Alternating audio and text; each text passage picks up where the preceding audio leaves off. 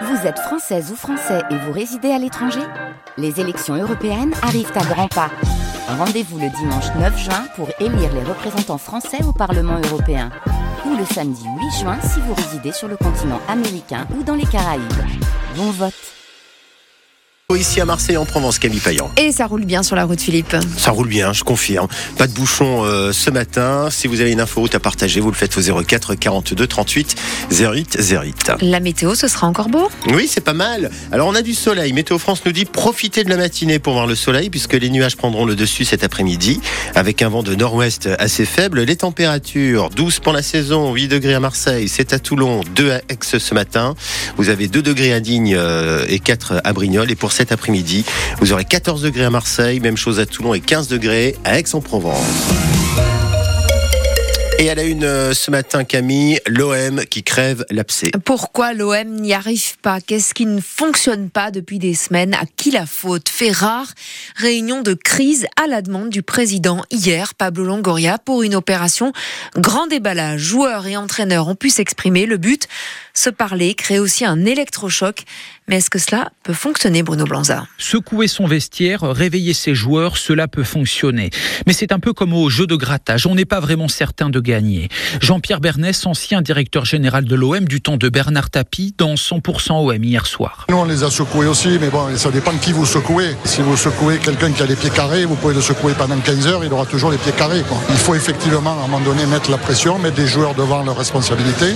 Mais ça suffit pas. La, base, c'est que les joueurs aient du talent pour jouer à Marseille, tempérament pour jouer à Marseille. Et ça, c'est pas que secouer, quoi. Mais pour l'ancien entraîneur olympien Gérard Gilly, il sera difficile pour cet OM d'aller chercher plus haut. On lui souhaite de se relever, mais euh, visiblement, elle n'est pas supérieure à beaucoup d'équipes. Donc ça sera compliqué jusqu'à la fin de saison. Pour l'instant, on peut dire que beaucoup de journées de la fin, ils sont à leur place. Pour savoir si cet électrochoc va avoir lieu, il faudra attendre la réception de Metz vendredi.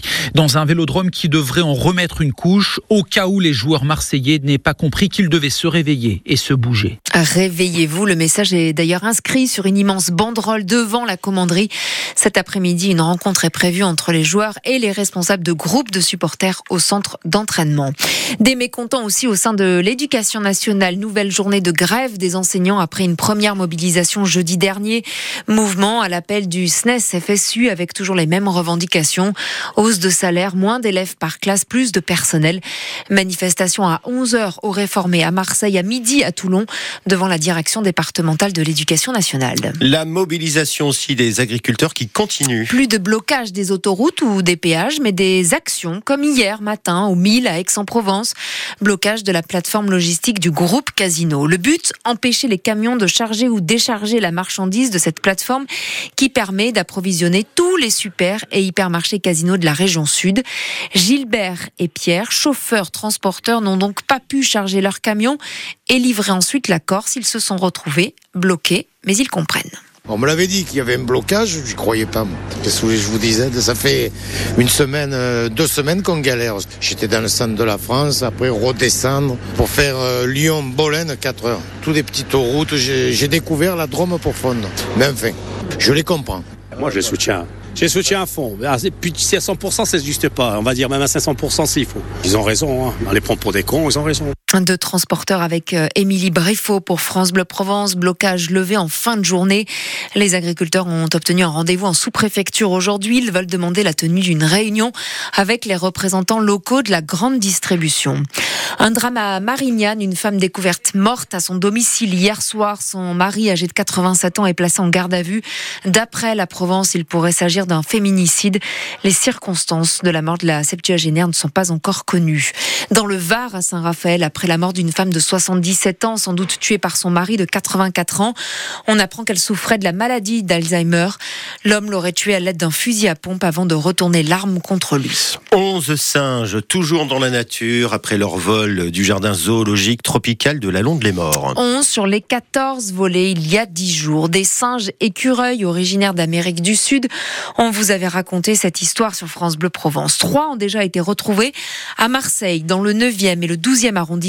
Un homme de 19 ans est interpellé.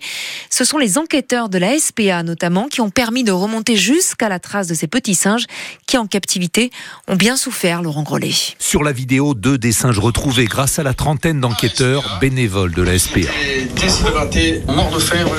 Celui qui me montre ces images, c'est Xavier Bonnard, le patron de la SPA Marseille-Provence, très remonté contre les ravisseurs de ces petits singes. Vous tombez sur une brigade d'enquêteurs à la SPA où on est plus de 30, vous tombez sur des gendarmes et des policiers qui sont déterminés dans la cause animale. Enfin, euh, je pense qu'il faudrait choisir un autre secteur d'activité, mais je vous dis, ils sont mal tombés. Hein. Des heures d'enquête pour récupérer les trois petits primates qui ont enfin retrouvé leur enclos. Moment traumatisant pour ces singes écureuils, mais aussi pour Jean-Michel Dupuy. Oh bah, c'est évident, hein. c'est euh, quelque chose que je ne souhaite à personne de, vivre ce type d'événement. Jean-Michel Dupuyot est le directeur du jardin zoologique varois. Beaucoup d'agressivité chez la femelle qui avait donc son, son petit euh, avec elle. Elle était euh, déshydratée, insuffisamment nourrie. Bien entendu, on se fait de- du souci pour ceux qui se trouvent encore à l'extérieur et qui ne sont pas encore euh, retrouvés euh, leur groupe. Et si 11 singes écureuils sont toujours introuvables, Xavier Bonnard, c'est promis, ne lâchera pas. Non, euh, les animaux, c'est sacré, et je vous garantis qu'on on va jusqu'au bout. Et l'enquête se poursuit donc pour retrouver les autres euh, petits singes. Reportage de Laurent Grellet pour France Bleu Provence. Une tentative d'enlèvement d'une élève de 10 ans à proximité d'un établissement scolaire de la Garde hier matin. Un homme s'est approché de la fillette devant l'école, lui a ordonné de le suivre. Elle a refusé, mais il l'a violemment attrapée par le bras. C'est à ce moment-là qu'un membre de l'école est arrivé. L'homme a d'abord pris la fuite avant d'être arrêté. Il est en garde à vue. Des armes en plastique qui fonctionnent comme des vraies, c'est bien la réalité surprenante. Un réseau de vente d'armes 3D démantelé la semaine dernière. L'enquête a été pilotée à Marseille par un magistrat de la juridiction spécialisée dans la lutte contre la criminalité. 14 personnes au total interpellées de 18 à 30 ans. 6 sont écrouées, dont plusieurs dans notre région. L'enquête a débuté d'ailleurs dans le Var, à Roquebrune-sur-Argence.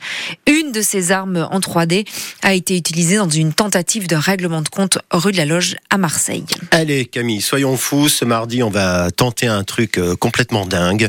Couper le téléphone portable. Oui, ou le laisser tout simplement au fond du sac et ne plus y toucher puisque c'est la journée mondiale sans téléphone portable. Je vous vois déjà lever les yeux, grincer des dents, serrer votre petit gris-gris qui est dans votre poche. Seriez-vous prêt à passer une journée sans téléphone, sans envoyer un seul message, sans passer un coup de fil, sans aller traîner sur Internet, sur les réseaux sociaux? Disons-le, on est tous accros, mais on a parfois du mal à l'avouer, c'est vrai, même les plus âgés, la preuve, ils sont en portable, mais visiblement, ils savent se contrôler. Philippe Bocara, vous en avez croisé sur le Vieux-Port à Marseille, de bons élèves.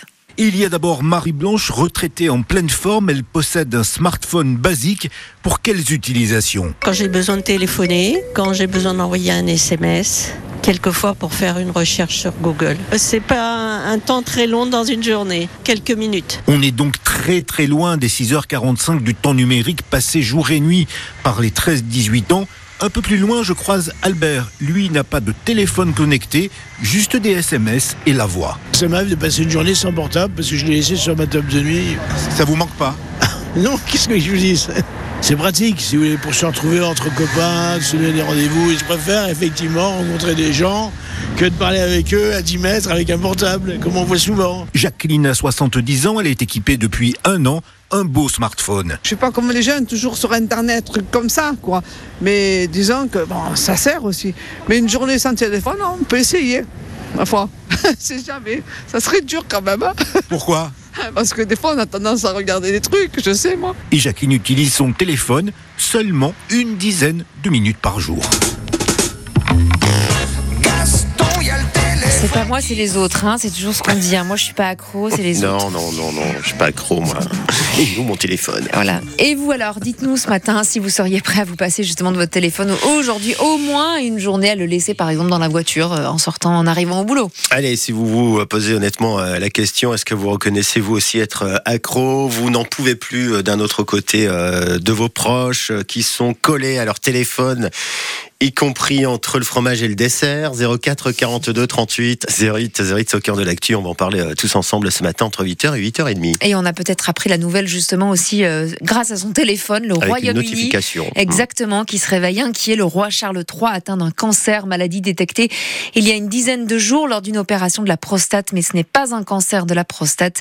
Le palais de Buckingham n'en dit pas plus, si ce n'est qu'il a commencé un traitement. Voilà des infos que vous retrouvez sur votre téléphone grâce à l'appli ici. Voilà.